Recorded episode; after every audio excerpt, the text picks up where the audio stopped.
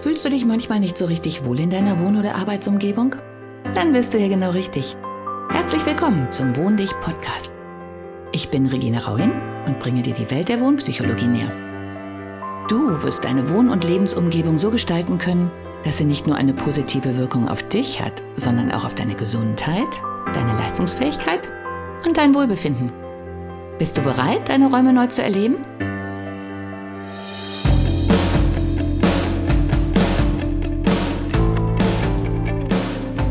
Folge 5. Warum steht das Zimmer leer?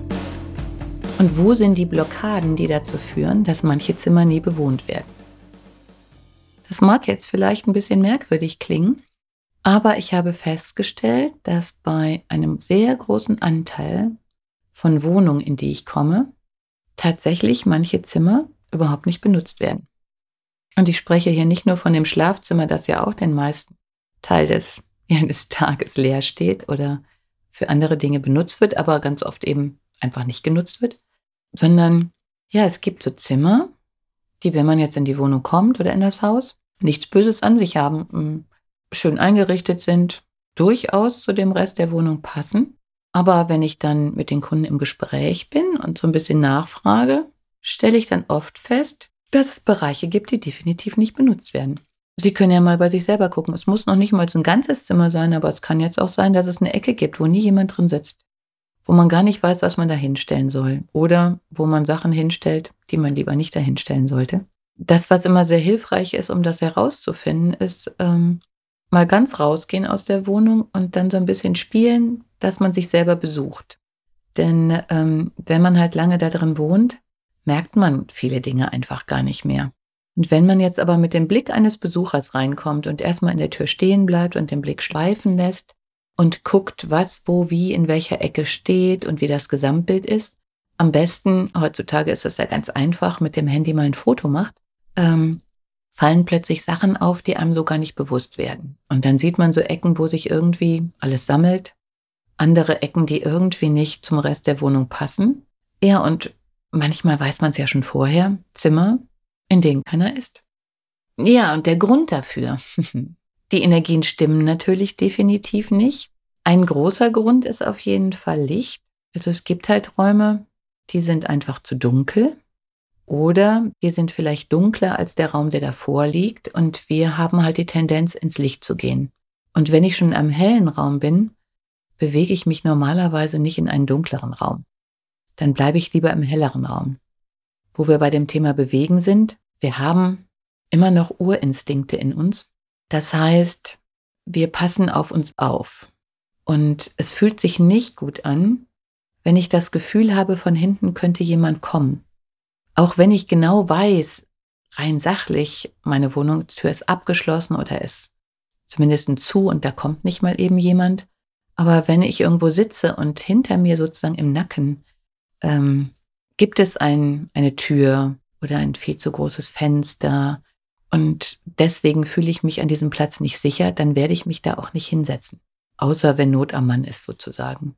Und dann gibt es natürlich auch so Bereiche, die sind durchströmt, Durchgangszimmer oder nah am Flur, wo viel Unruhe ist, wo viel Bewegung ist, wo ich nie in meine Ruhe komme, wo ich nie geschützt bin, wo mich jeder sofort sieht. Das können auch so Bereiche sein wo sich aus diesem Grund niemand hinsetzt.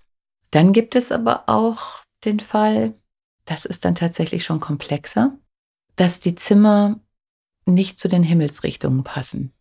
Denn ähm, gute Architekten haben sich immer schon Gedanken darüber gemacht, von wo kommt das Licht und wie wandert es um das Haus rum.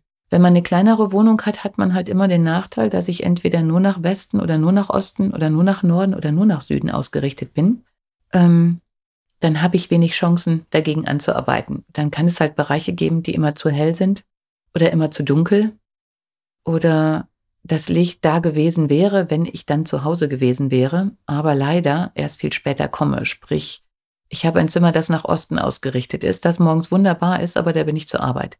Und wenn man abends nach Hause kommt, ist es leider schattig. Und ähm, ich hatte das auch mal in einer Wohnung, die ging durch das Haus durch, es war ein Altbau, und die eine Seite ging nach hinten raus mit Balkon das war Südosten, da schien morgens die Sonne und auf der anderen Seite war dann halt Westen, Nordwesten, da hatte ich mein Büro. Und jeden Morgen hatte ich das große Problem, mein Büro zu betreten, weil da noch keine Sonne schien. Ähm, so schlicht, so einfach. Das war kein dunkler Raum. Ich hatte ein großes Fenster, aber wir tendieren zum Licht. Und der Raum, meine Wohnküche, ähm, Südosten, da war es morgens wunderbar. Also bis mittags war da ein so schönes Licht. Es war so angenehm, auch von der Geräuschkulisse, dass ich überhaupt keine Lust hatte, rüberzugehen. Grundsätzlich waren die Räume richtig ausgerichtet, aber es war halt nicht dafür gedacht, dass man den einen Raum als Büro hatte.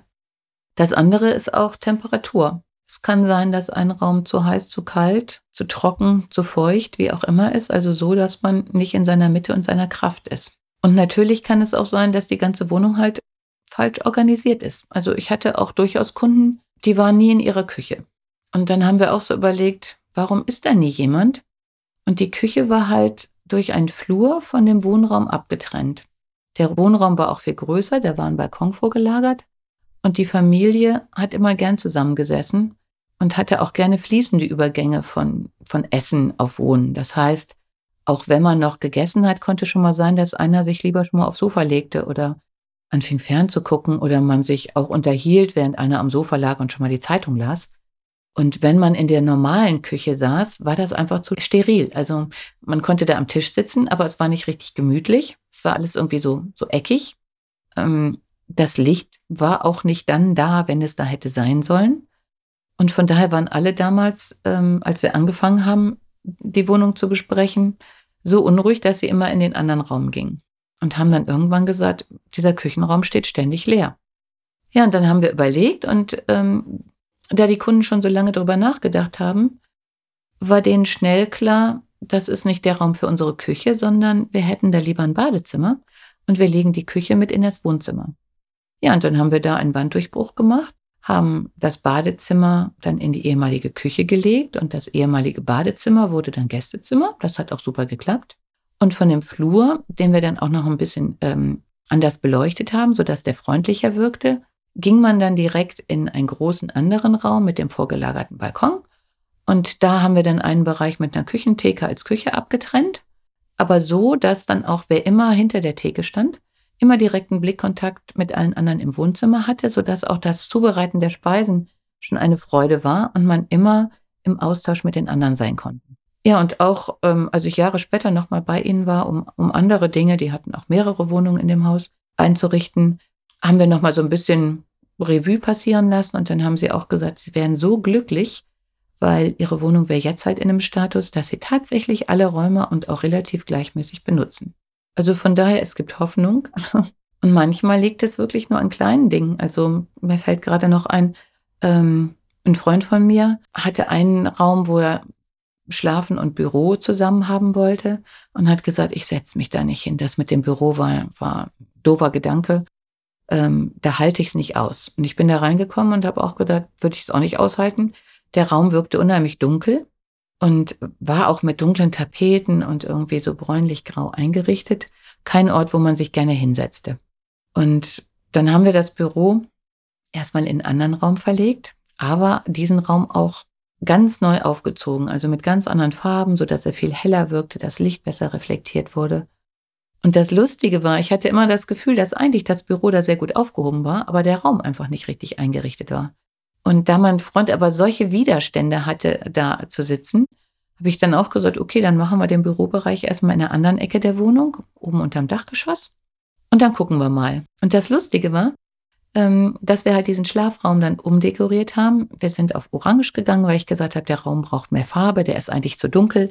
Du brauchst eine Farbe, die Wärme hat, damit du überhaupt gerne da reingehst. Und dann mit Weiß gemischt. Äh, dann schien das Sonnenlicht nachmittags halt rein, nicht zu stark, aber ähm, durch das Orange an den Wänden hatte der Raum dann eine wahnsinnig schöne Ausstrahlung.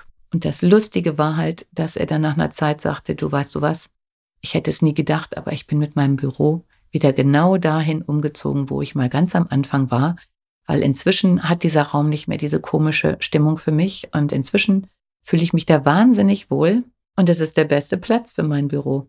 Also das kann Ihnen auch passieren. Und von daher lassen Sie sich überraschen. Gucken Sie mal mit wachem Auge in Ihrer Wohnung oder Ihrem Haus, wo Sie so sind, wo Sie gerne sind, mit wem Sie da sind und wo die Ecken sind, wo sie eben nicht sind. Und wenn Sie möchten, helfe ich Ihnen natürlich gerne dabei. Bis dahin, tschüss. Hat dir die heutige Episode gefallen? Dann bewerte diesen Podcast am besten mit Kommentar direkt bei iTunes. So gibst du auch anderen die Chance, diesen Podcast besser zu finden und die Tipps nutzen zu können. Hast du vielleicht noch Fragen oder Anregungen für die nächsten Folgen?